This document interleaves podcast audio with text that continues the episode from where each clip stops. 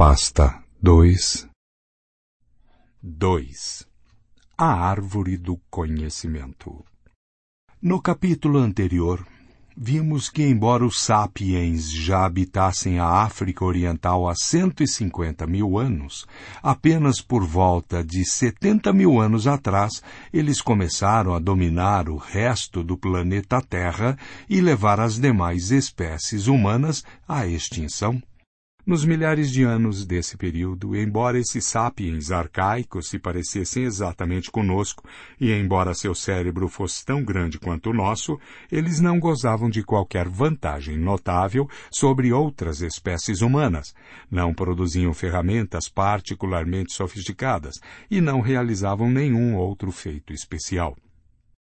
De fato, no primeiro encontro registrado entre sapiens e neandertais, os neandertais levaram a melhor, por volta de 100 mil anos atrás, alguns grupos de sapiens migraram para o Levante, que era território neandertal, mas foram incapazes de garantir sua sobrevivência. Isso pode ter-se devido à crueldade dos nativos, a um clima inclemente ou à presença de parasitas com os quais não estavam familiarizados. Qualquer que seja o motivo, os sapiens acabaram por se retirar, deixando os neandertais como senhores do Oriente Médio. Esse registro escasso de conquistas levou especialistas a especularem que a estrutura interna do cérebro desses sapiens provavelmente era diferente da nossa. Eles se pareciam conosco, mas suas capacidades cognitivas, aprendizado, memória, comunicação eram muito mais limitadas.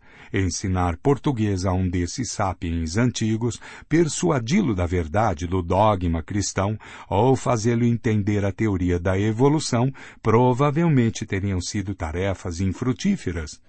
Por outro lado, teríamos muita dificuldade para aprender sua linguagem e compreender seu modo de pensar.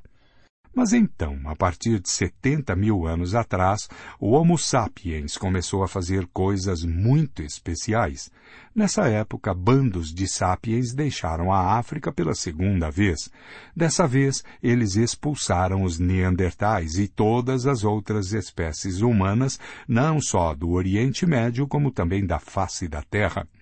Em um período incrivelmente curto, os sapiens chegaram à Europa e ao leste da Ásia. Há aproximadamente 45 mil anos, conseguiram atravessar um mar aberto e chegaram à Austrália, um continente até então intocado por humanos.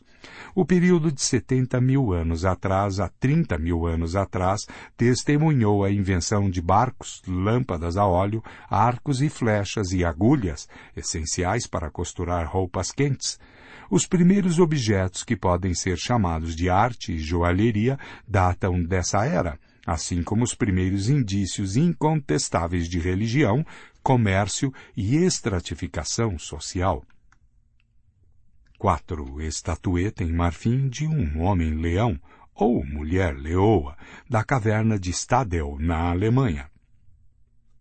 Aproximadamente 32 mil anos atrás. O corpo é humano, mas a cabeça é leonina. Este é um dos primeiros exemplos indiscutíveis de arte e provavelmente de religião e da capacidade da mente humana de imaginar coisas que não existem de fato.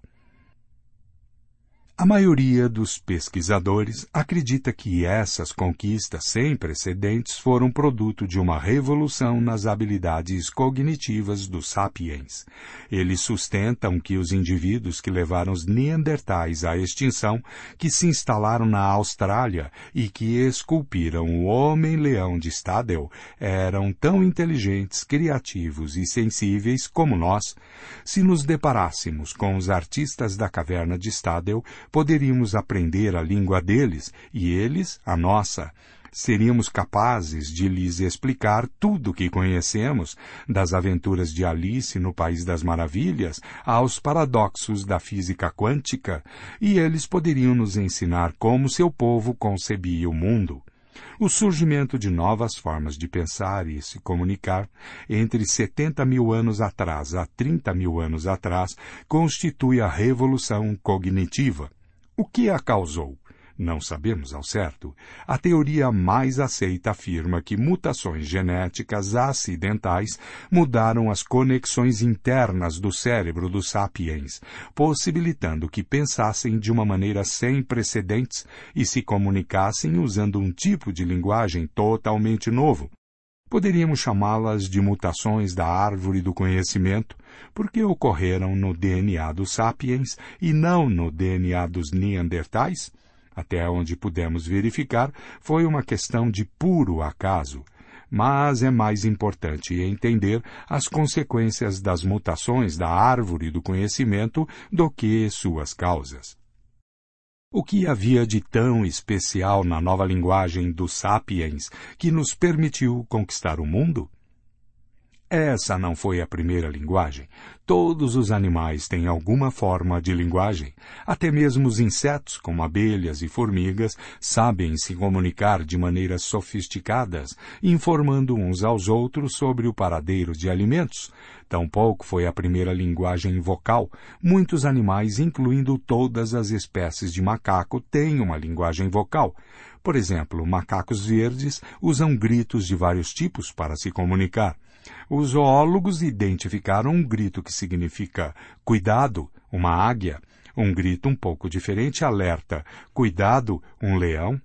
Quando os pesquisadores reproduziram uma gravação do primeiro grito para um grupo de macacos, estes pararam o que estavam fazendo e olharam para cima, assustados. Ao ouvir uma gravação do segundo grito, o aviso do leão, o grupo subiu rapidamente em uma árvore. Os sapiens podem produzir muitos mais sons do que os macacos verdes, mas as baleias e os elefantes têm habilidades igualmente impressionantes. Um papagaio pode dizer qualquer coisa proferida por Albert Einstein, além de imitar o som de telefone chamando, portas batendo e sirenes tocando. Qualquer que fosse a vantagem de Einstein sobre um papagaio, não era vocal. O que então há de tão especial em nossa linguagem? A resposta mais comum é que nossa linguagem é incrivelmente versátil. Podemos conectar uma série limitada de sons e sinais para produzir um número infinito de frases, cada uma delas com um significado diferente.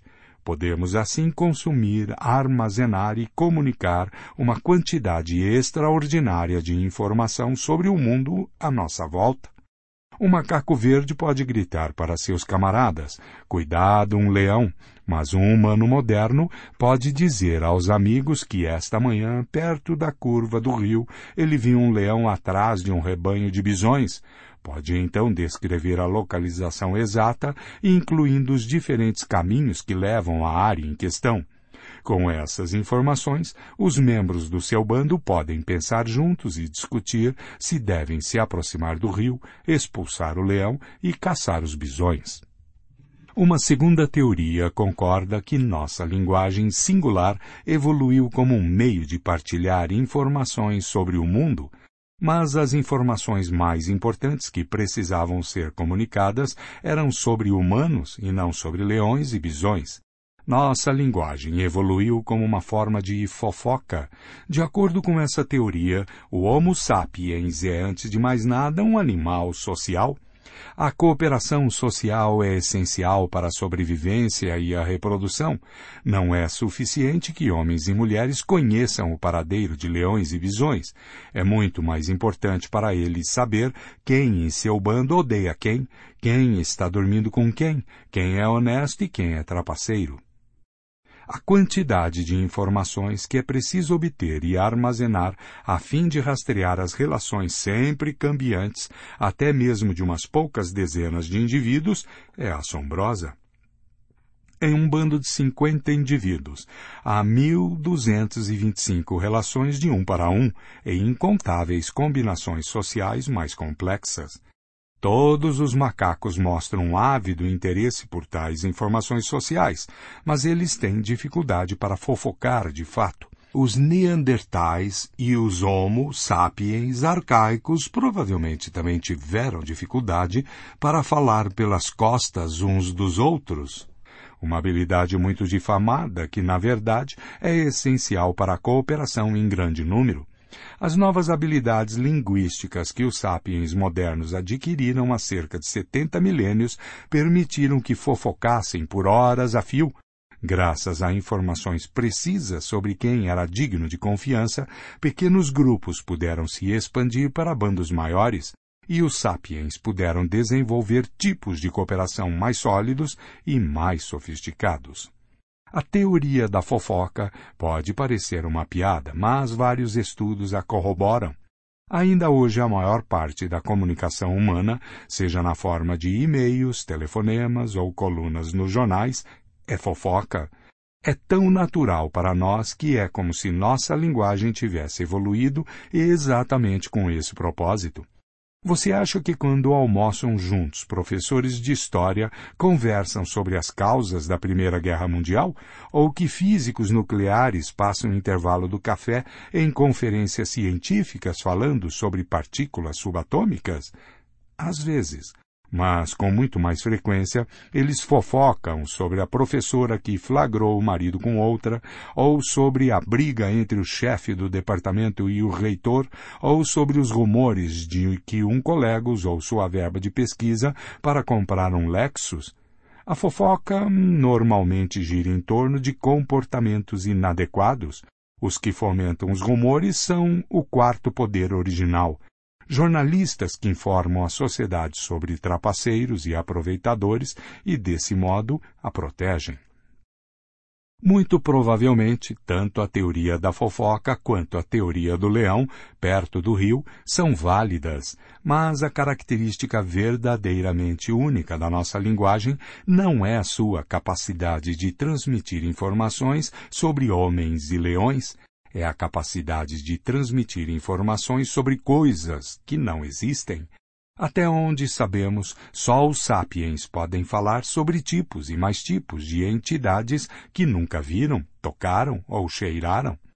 Lendas, mitos, deuses e religiões apareceram pela primeira vez com a revolução cognitiva. Antes disso, muitas espécies animais e humanas foram capazes de dizer: cuidado, um leão. Graças à revolução cognitiva, o Homo sapiens adquiriu a capacidade de dizer: o leão é o espírito guardião da nossa tribo. Essa capacidade de falar sobre ficções é a característica mais singular da linguagem dos sapiens.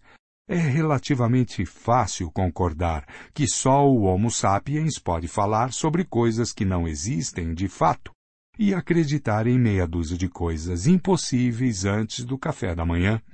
Você nunca convencerá um macaco a lhe dar uma banana prometendo a ele bananas ilimitadas após a morte no céu dos macacos. Mas isso é tão importante?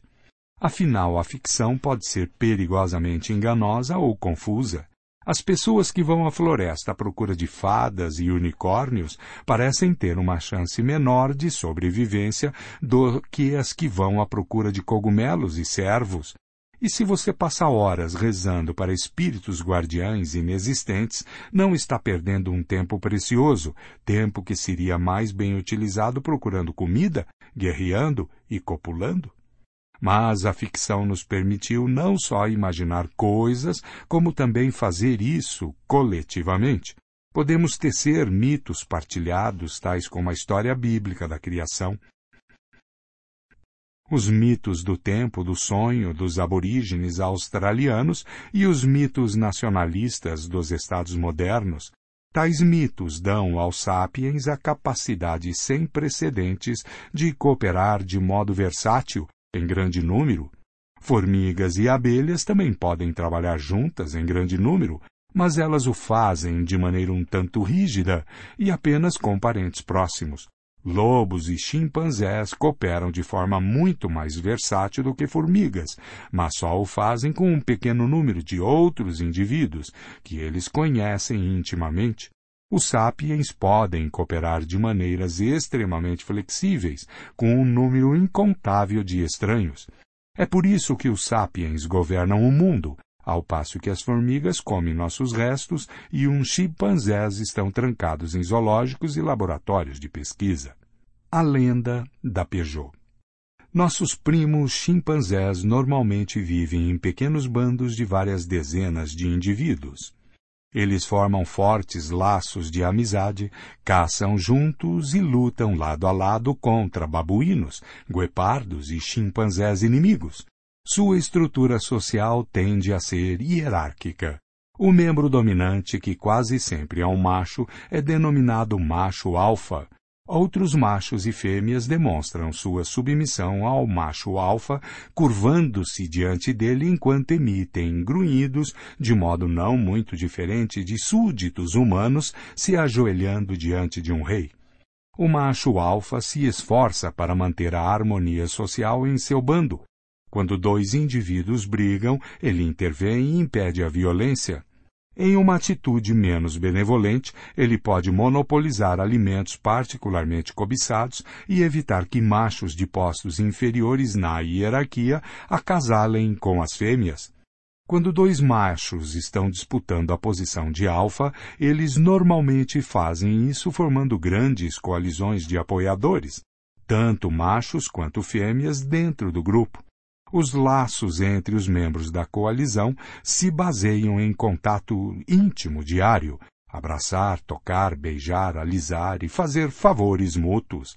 Assim como os políticos humanos em campanha eleitoral saem por aí distribuindo apertos de mão e beijando bebês, também os aspirantes à posição superior em um grupo de chimpanzés passam muito tempo abraçando, dando tapinhas nas costas e beijando filhotes.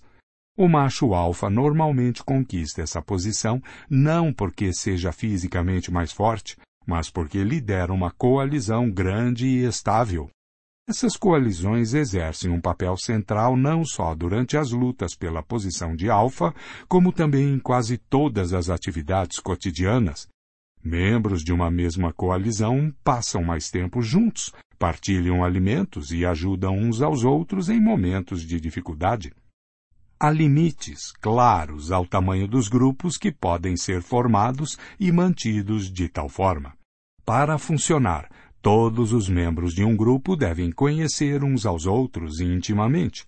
Dois chimpanzés que nunca se encontraram, nunca lutaram e nunca se alisaram mutuamente não saberão se podem confiar um no outro, se valerá a pena ajudar um ao outro, nem qual deles é superior na hierarquia. Em condições normais, um típico bando de chimpanzés consiste de 20 a 50 indivíduos.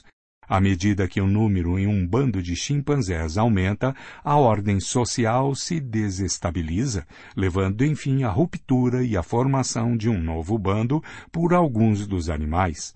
Apenas em alguns casos os zoólogos observavam grupos maiores que cem, Grupos separados raramente cooperam e tendem a competir por território e por alimentos.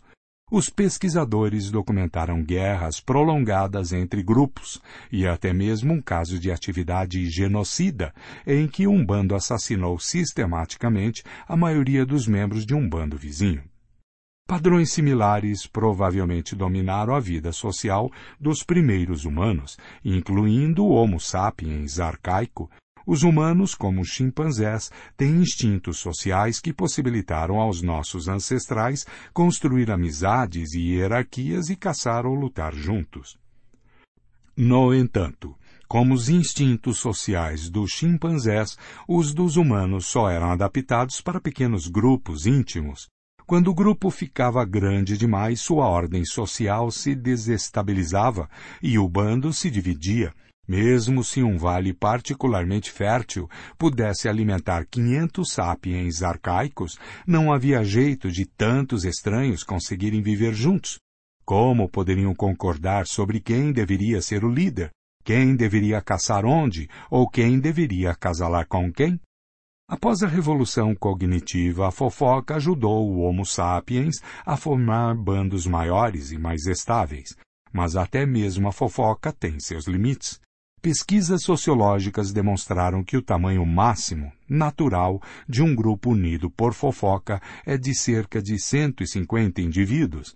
A maioria das pessoas não consegue nem conhecer intimamente, nem fofocar efetivamente sobre mais de 150 seres humanos. Ainda hoje, um limite crítico nas organizações humanas fica próximo desse número mágico.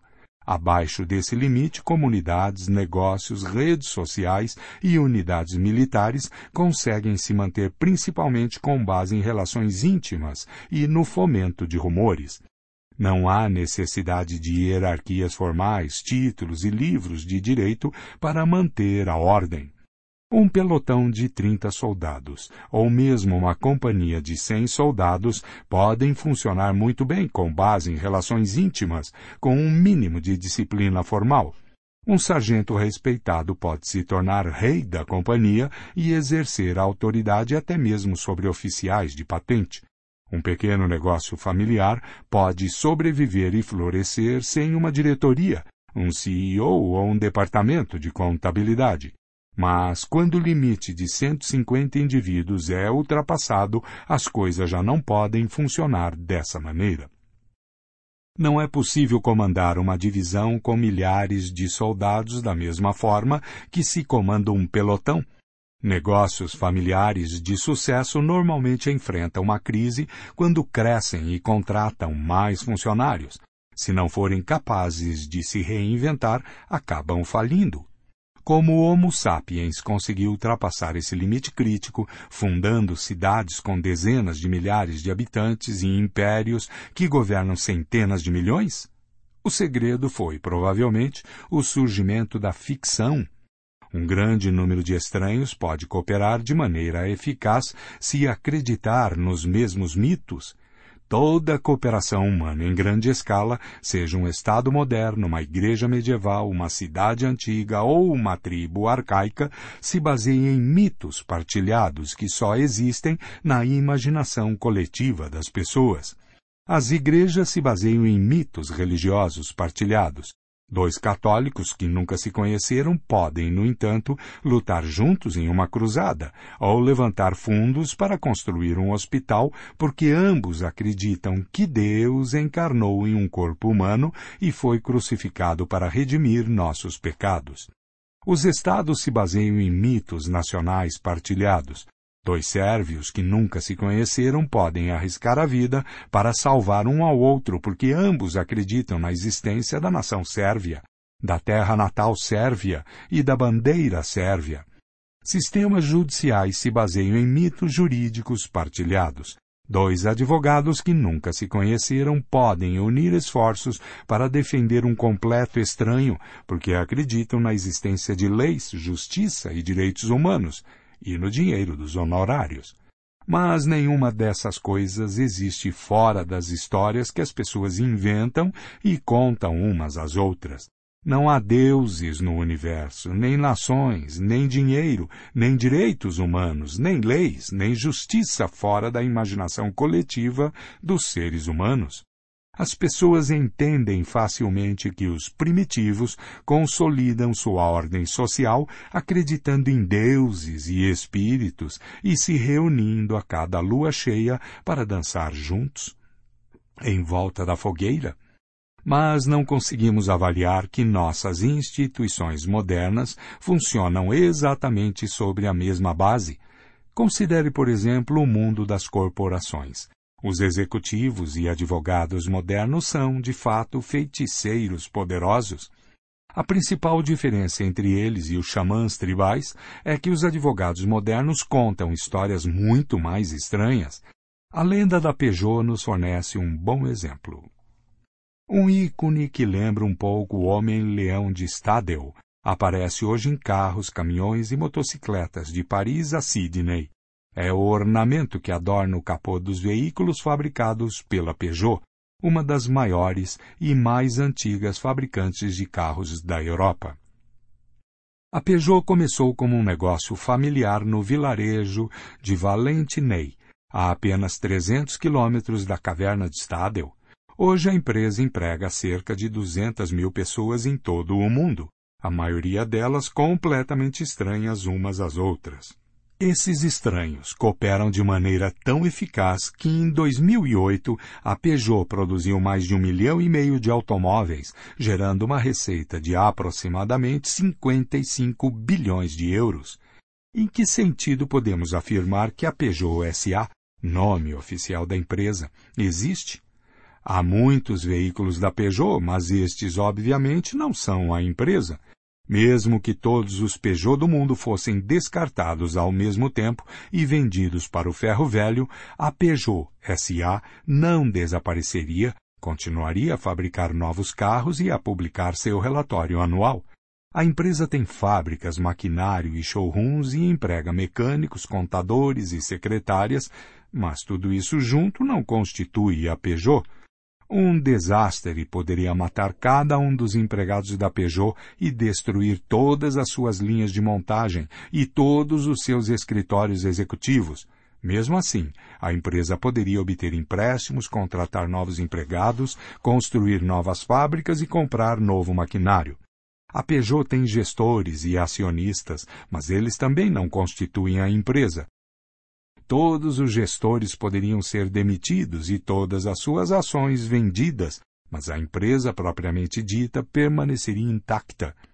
Isso não significa que a Peugeot SA seja invulnerável ou imortal. Se um juiz ordenasse a dissolução da empresa, suas fábricas permaneceriam de pé e seus trabalhadores, contadores, gestores e acionistas continuariam a viver, mas a Peugeot SA desapareceria imediatamente. Em suma, a Peugeot SA parece não ter conexão alguma com o mundo físico. Ela existe de fato? A Peugeot é um produto da nossa imaginação coletiva. Os advogados chamam isso de ficção jurídica. Não pode ser sinalizada, não é um objeto físico, mas existe como entidade jurídica. Como você ou eu está submetida às leis dos países em que opera, pode abrir uma conta bancária e ter propriedades, paga impostos e pode ser processada até mesmo separadamente de qualquer um de seus donos ou das pessoas que trabalham para ela. A Peugeot pertence a um gênero particular de ficção jurídica chamado empresas de responsabilidade limitada. A ideia por trás de tais empresas está entre as invenções mais engenhosas da humanidade. O Homo sapiens viveu sem elas por milênios. Durante a maior parte da história de que se tem registro, a propriedade só poderia pertencer a seres humanos de carne e osso, do tipo que anda sobre duas pernas e tem cérebro grande. Se na França do século XIII Jean abrisse uma oficina para fabricar vagões, ele próprio seria o negócio. Se um vagão por ele fabricado parasse de funcionar uma semana após a compra, o comprador insatisfeito processaria Jean pessoalmente. Se Jean tomasse emprestada mil moedas de ouro para abrir sua oficina e o negócio falisse, ele teria de pagar o empréstimo vendendo sua propriedade privada sua casa, sua vaca, sua terra. Talvez até precisasse vender seus filhos como escravos. Se não pudesse honrar a dívida, poderia ser jogado na prisão pelo Estado ou ser escravizado por seus credores. Ele era totalmente responsável, de maneira ilimitada, por todas as obrigações assumidas por sua oficina. Se tivesse vivido naquela época, você provavelmente pensaria duas vezes antes de abrir um negócio próprio e, com efeito, essa situação jurídica desencorajava o empreendedorismo. As pessoas tinham medo de começar novos negócios e assumir riscos econômicos. Dificilmente parecia valer a pena correr o risco de sua família acabar totalmente destituída. Foi por isso que as pessoas começaram a imaginar coletivamente a existência de empresas de responsabilidade limitada, Tais empresas eram legalmente independentes das pessoas que as fundavam, ou investiam dinheiro nelas, ou as gerenciavam. Ao longo dos últimos séculos, essas empresas se tornaram os principais agentes na esfera econômica, e estamos tão acostumados a elas que nos esquecemos de que existem apenas na nossa imaginação. Nos Estados Unidos, o termo técnico para uma empresa de responsabilidade limitada é corporação, o que é irônico, porque o termo deriva de corpus, corpo, em latim, exatamente aquilo de que as corporações carecem. Apesar de não ter um corpo real, O sistema jurídico norte-americano trata as corporações como pessoas jurídicas, como se fossem seres humanos de carne e osso. Também foi isso que fez o sistema jurídico francês em 1896, quando Armand Peugeot, que herdara de seus pais uma oficina de fundição de metal que fabricava molas, serrotes e bicicletas, decidiu entrar no ramo de automóveis. Para isso, ele criou uma empresa de responsabilidade limitada, batizou a empresa com seu nome, mas ela era independente dele. Se um dos carros quebrasse, o comprador poderia processar a Peugeot e não Armand Peugeot se a empresa tomasse emprestados milhões de francos e então falisse, Armand Peugeot não deveria a seus credores um único franco. O empréstimo, afinal, fora concedido a Peugeot, a empresa, e não a Armand Peugeot, o Homo sapiens. Armand Peugeot morreu em 1915. A Peugeot, a empresa, continua firme e forte. Como exatamente Armand Peugeot, o homem, criou a Peugeot, a empresa? praticamente da mesma forma como os padres e os feiticeiros criaram deuses e demônios ao longo da história e como milhares de padres católicos franceses continuaram recriando o corpo de Cristo todo domingo nas igrejas da paróquia. Tudo se resumia a contar histórias e convencer as pessoas a acreditarem nelas. No caso dos padres franceses, a história crucial foi a da vida e morte de Cristo, tal como contada pela Igreja Católica. De acordo com essa história, se um padre católico, usando suas vestes sagradas, pronunciasse solenemente as palavras certas no momento certo, o pão e o vinho mundano se transformariam na carne e no sangue de Deus.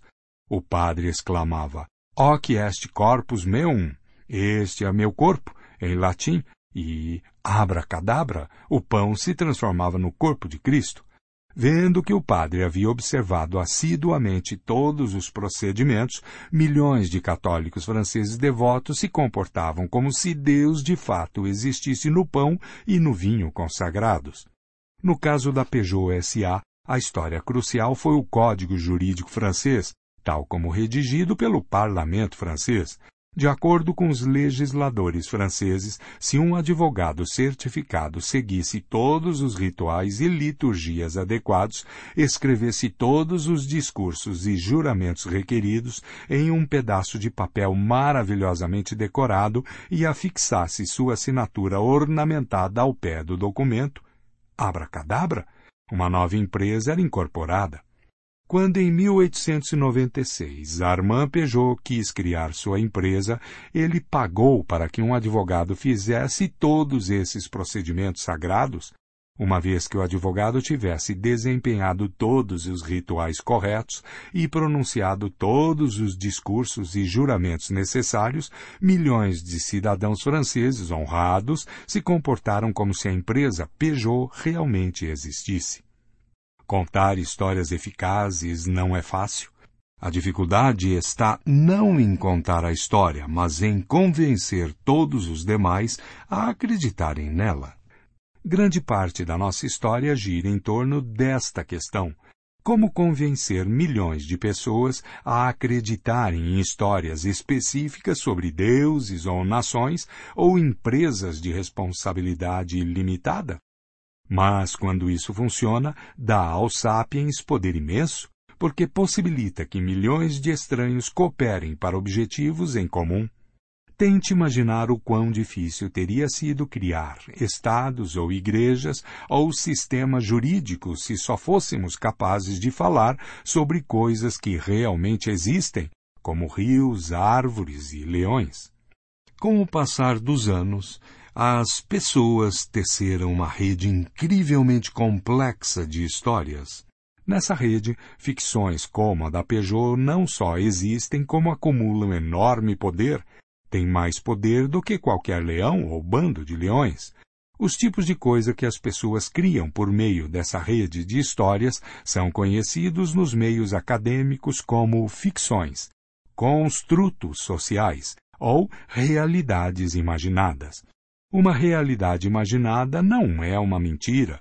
Eu minto se digo que há um leão perto do rio, quando sei perfeitamente que não há leão algum. Não há nada de especial nas mentiras. Macacos verdes e chimpanzés podem mentir. Já se observou, por exemplo, um macaco verde gritando: Cuidado, um leão! quando não havia leão algum por perto. Convenientemente, esse alarme falso afastava outro macaco que tinha acabado de encontrar uma banana, abrindo caminho para que o mentiroso roubasse o prêmio para si. Ao contrário da mentira, uma realidade imaginada é algo em que todo mundo acredita. E enquanto essa crença partilhada persiste, a realidade imaginada exerce influência no mundo. O escultor da caverna de Stadel pode ter acreditado sinceramente na existência do espírito guardião do homem-leão. Alguns feiticeiros são charlatães, mas a maioria acredita sinceramente na existência de deuses e demônios. A maioria dos milionários acredita sinceramente na existência do dinheiro e das empresas de responsabilidade limitada. A maioria dos ativistas dos direitos humanos acredita sinceramente na existência de direitos humanos. Ninguém estava mentindo quando, em 2011, a ONU exigiu que o governo líbio respeitasse os direitos humanos de seus cidadãos. Embora a ONU a Líbia e os direitos humanos sejam todos produtos de nossa fértil imaginação. Desde a Revolução Cognitiva, os sapiens vivem, portanto, em uma realidade dual. Por um lado, a realidade objetiva dos rios, das árvores e dos leões. Por outro, a realidade imaginada de deuses, nações e corporações. Com o passar do tempo, a realidade imaginada se tornou ainda mais poderosa, de modo que hoje a própria sobrevivência de rios, árvores e leões depende da graça de entidades imaginadas, tais como deuses, nações e corporações. Superando o genoma. A capacidade de criar uma realidade imaginada com palavras possibilitou que um grande número de estranhos coopere de maneira eficaz mas também fez algo mais. Uma vez que a cooperação humana em grande escala é baseada em mitos, a maneira como as pessoas cooperam pode ser alterada modificando-se os mitos, contando-se histórias diferentes.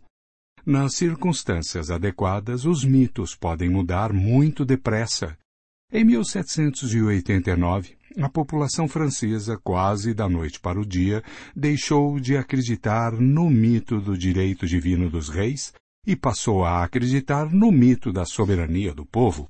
Em consequência, desde a revolução cognitiva, o Homo sapiens tem sido capaz de revisar seu comportamento rapidamente, de acordo com necessidades em constante transformação.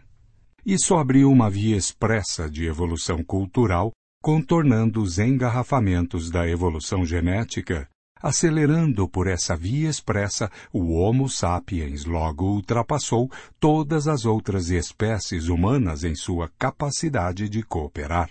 O comportamento de outros animais sociais é determinado em grande medida por seus genes. O DNA não é um autocrata.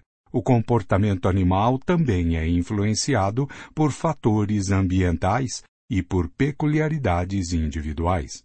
No entanto, em um ambiente estável, animais da mesma espécie tendem a se comportar de maneira similar. Em geral, mudanças significativas no comportamento social não podem ocorrer sem mutações genéticas.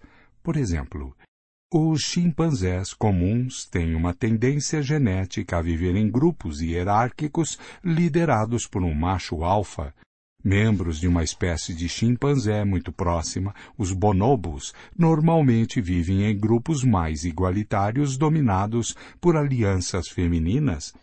As fêmeas dos chimpanzés comuns não podem aprender com suas parentes bonobos e conduzir uma revolução feminista. Os chimpanzés machos não podem se reunir em uma assembleia constituinte para abolir o cargo do macho alfa e declarar que de agora em diante todos os chimpanzés devem ser tratados como iguais. Tais mudanças drásticas de comportamento só ocorreriam se algo mudasse no DNA dos chimpanzés.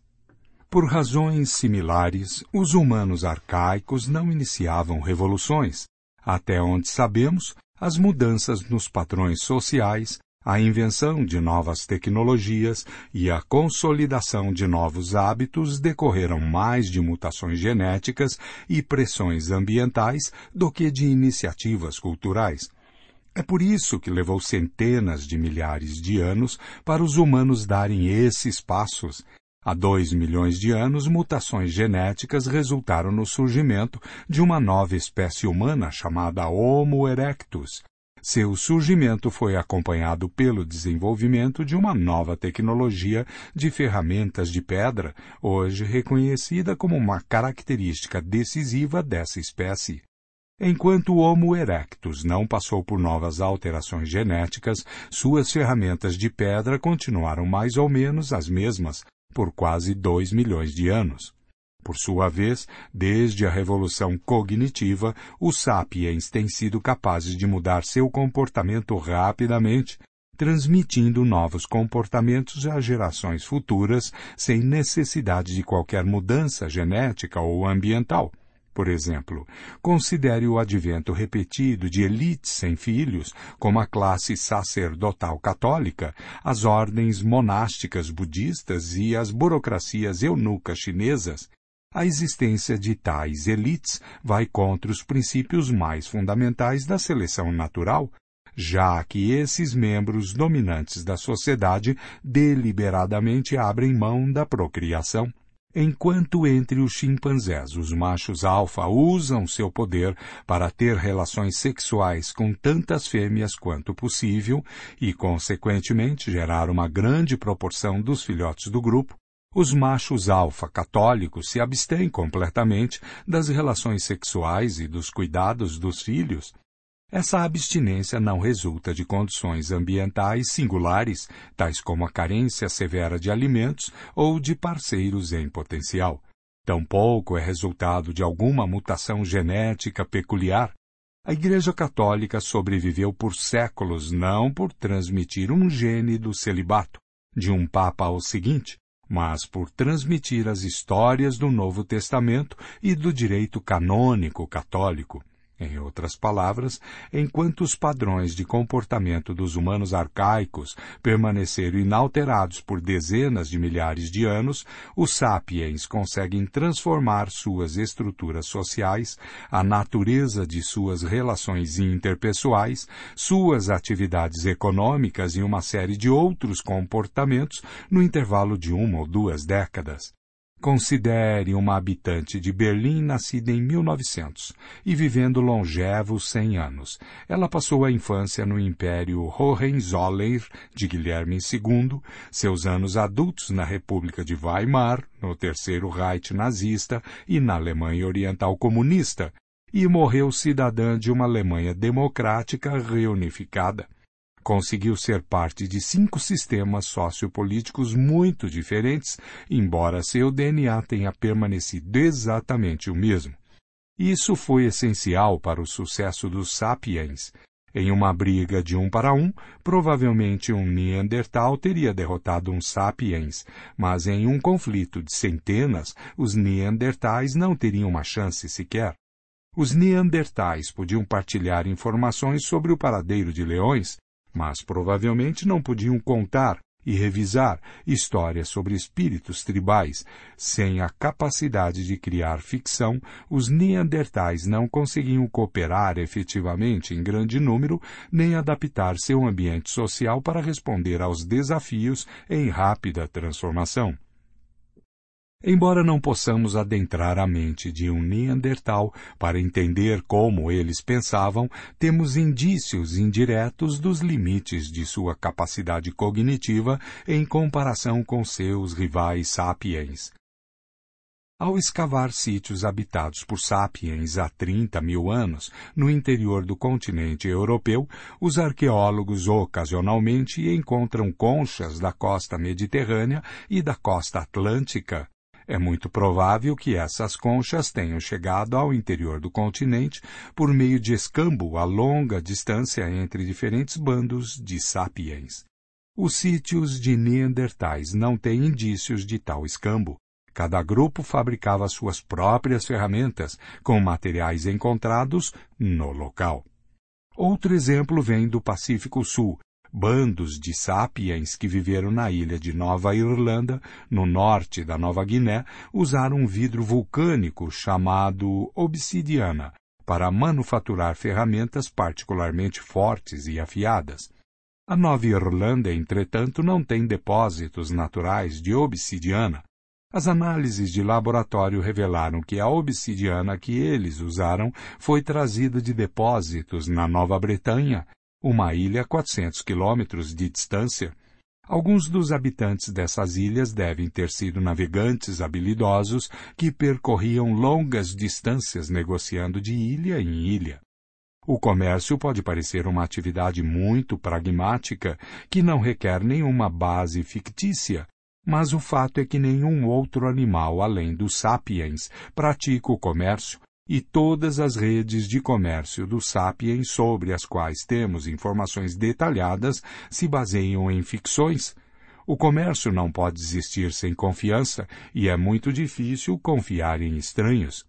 A rede de comércio global de nossos dias se baseia em nossa confiança em entidades fictícias tais como o dólar, o Federal Reserve Bank e as marcas registradas das corporações.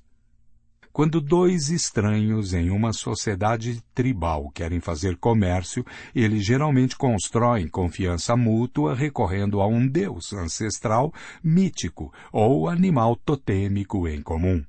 Se sapiens arcaicos que acreditavam em tais ficções trocaram conchas e obsidianas, é razoável pensar que também podem ter trocado informações, criando assim redes de conhecimento muito mais amplas e mais densas do que a que serviu aos neandertais e a outros humanos arcaicos. As técnicas de caça são outro exemplo dessas diferenças, os Neandertais geralmente caçavam sozinhos ou em pequenos grupos. Os sapiens, por outro lado, desenvolveram técnicas que se apoiavam na cooperação entre dezenas de indivíduos e talvez até mesmo entre bandos diferentes. Um método particularmente eficaz era cercar um rebanho inteiro de animais, como cavalos selvagens, e então acossá-los em um desfiladeiro onde era fácil abatê-los em massa. Se tudo saísse de acordo com o plano, os bandos podiam obter toneladas de carne, gordura e pele animal em uma única tarde de esforço coletivo e consumir essas riquezas numa grande festividade, ou secá-las e congelá-las para uso posterior. Os arqueólogos descobriram sítios em que rebanhos inteiros eram abatidos anualmente dessa maneira. Há inclusive sítios onde se ergueram cercas e obstáculos a fim de criar armadilhas artificiais e abatedouros. Podemos presumir que os Neandertais não ficaram felizes ao ver seus campos de caça tradicionais transformados em abatedouros controlados pelos sapiens. No entanto, se a violência rompeu entre as duas espécies, os Neandertais não se saíram muito melhor do que os cavalos selvagens. 50 neandertais cooperando em padrões tradicionais e estáticos não eram páreo para cinco centenas de sapiens versáteis e inovadores, e mesmo que os sapiens perdessem o primeiro round, logo eram capazes de inventar novos estratagemas que lhes possibilitariam vencer o segundo. O que aconteceu na revolução cognitiva? Nova habilidade, capacidade de transmitir maiores quantidades de informação sobre o mundo à volta dos Homo sapiens, benefícios, planejamento e realização de ações complexas como evitar leões e caçar bisões. Nova habilidade, capacidade de transmitir grandes quantidades de informação sobre as relações sociais dos sapiens, benefícios, grupos maiores e mais coesos chegando a 150 indivíduos. Nova habilidade, capacidade de transmitir grandes quantidades de informação sobre coisas que não existem de fato, tais como espíritos tribais, nações, companhias de responsabilidade limitada e direitos humanos. Benefícios. A. Cooperação entre números muito grandes de estranhos. B. Rápida inovação do comportamento social. História e Biologia. A imensa diversidade de realidades imaginadas que os sapiens inventaram e a diversidade resultante de padrões de comportamento são os principais componentes do que chamamos culturas. Desde que apareceram, as culturas nunca cessaram de se transformar e se desenvolver, e essas alterações irrefreáveis são o que denominamos história. A revolução cognitiva é, portanto, o ponto em que a história declarou independência da biologia. Até a revolução cognitiva, os feitos de todas as espécies humanas pertenciam ao reino da biologia, ou, se quisermos, da pré-história. Eu tendo a evitar o termo pré-história, pois sugere erroneamente que até mesmo antes da revolução cognitiva os humanos constituíam uma categoria própria. A partir da revolução cognitiva, as narrativas históricas substituem as narrativas biológicas como nosso principal meio de explicar o desenvolvimento do Homo sapiens. Para entender a ascensão do cristianismo ou a Revolução Francesa, não basta compreender a interação entre genes, hormônios e organismos, é necessário também levar em consideração a interação entre ideias, imagens e fantasias. Isso não significa que o Homo sapiens e a cultura humana tenham se tornado isentos de leis biológicas. Ainda somos animais e nossas capacidades físicas, emocionais e cognitivas continuam sendo moldadas por nosso DNA. Nossas sociedades são construídas com os mesmos tijolos que as sociedades dos Neandertais ou dos chimpanzés, e quanto mais examinamos esses tijolos, sensações, emoções, laços familiares, menos diferenças encontramos entre nós e outros primatas. No entanto, é um erro procurar as diferenças no nível do indivíduo ou da família. Nas comparações entre indivíduos, ou mesmo entre grupos de dez, somos embaraçosamente similares aos chimpanzés. As diferenças significativas só começam a aparecer quando ultrapassamos o limite de 150 indivíduos e quando chegamos a mil ou dois mil indivíduos. As diferenças são assombrosas. Se você tentasse agrupar milhares de chimpanzés na Praça Tiananmen, em Wall Street, no estádio do Maracanã ou na sede da ONU, o resultado seria um pandemônio. Já os sapiens se reúnem regularmente aos milhares em tais lugares. Juntos criam padrões ordenados, tais como redes de negócios, celebrações em massa e instituições políticas que jamais poderiam criar de forma isolada. A diferença real entre nós e os chimpanzés é a cola mítica que une grandes quantidades de indivíduos, famílias e grupos. Essa cola nos tornou os mestres da criação.